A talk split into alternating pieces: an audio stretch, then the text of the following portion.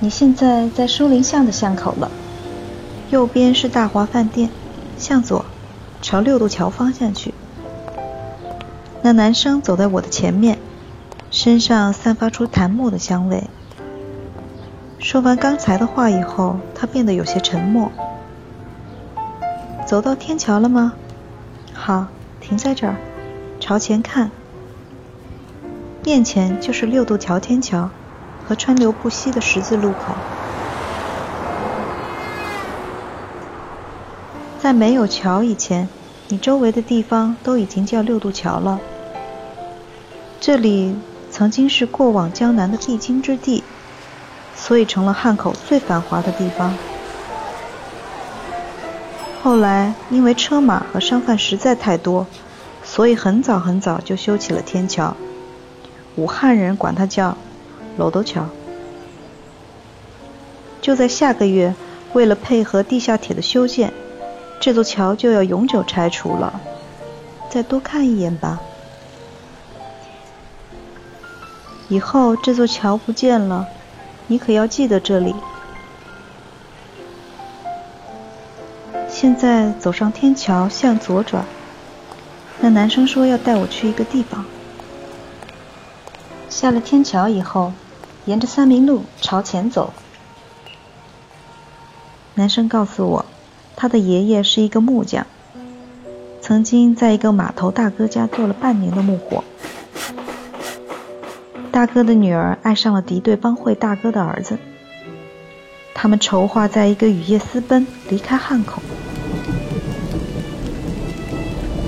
但是他们的船夫出卖了他们，两个人很快就被追上了。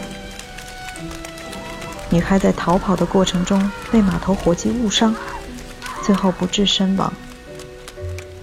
两个帮派为此发疯了的械斗，很多人在这场战役里受伤。去世。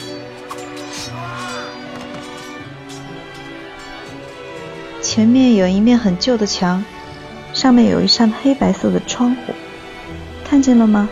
我们在这个路口右转，进入清芬一路。我问他，后来呢？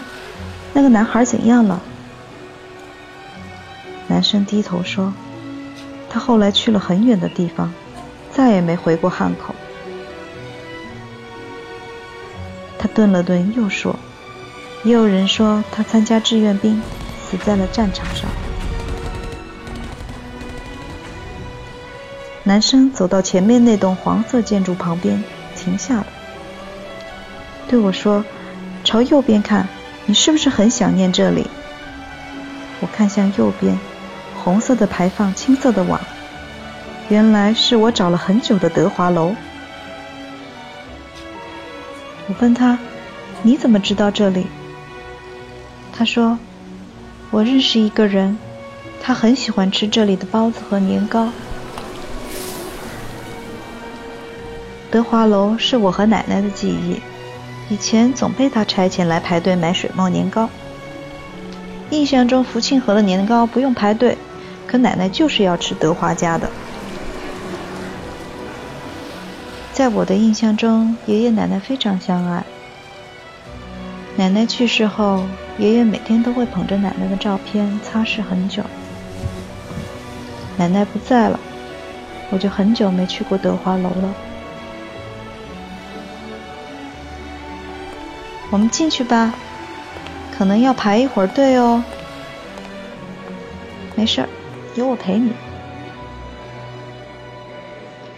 我还是小孩子的时候，拿块石头就把队排了，这样节省下来的时间就去逛逛德华楼对面的书店。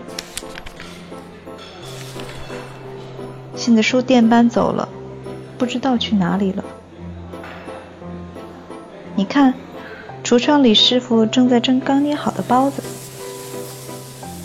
年糕都被放在白色的盆子里，有糯米的，有桂花的，有黑米的，有切片的。还有整条的。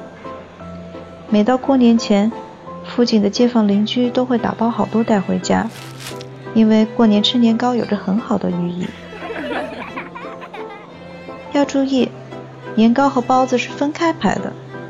我们今天就吃年糕吧，包子下次再来。排到咱们了吗？点好餐后，握好小纸票，就可以去柜台取餐了。你试试他们家的牛肉煮年糕吧，真的很好吃。没事儿，按下暂停键，放下耳机，我等你。味道不错吧？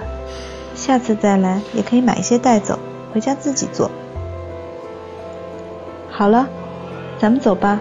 现在我们原路返回天桥，到大华饭店对面的那条街上去。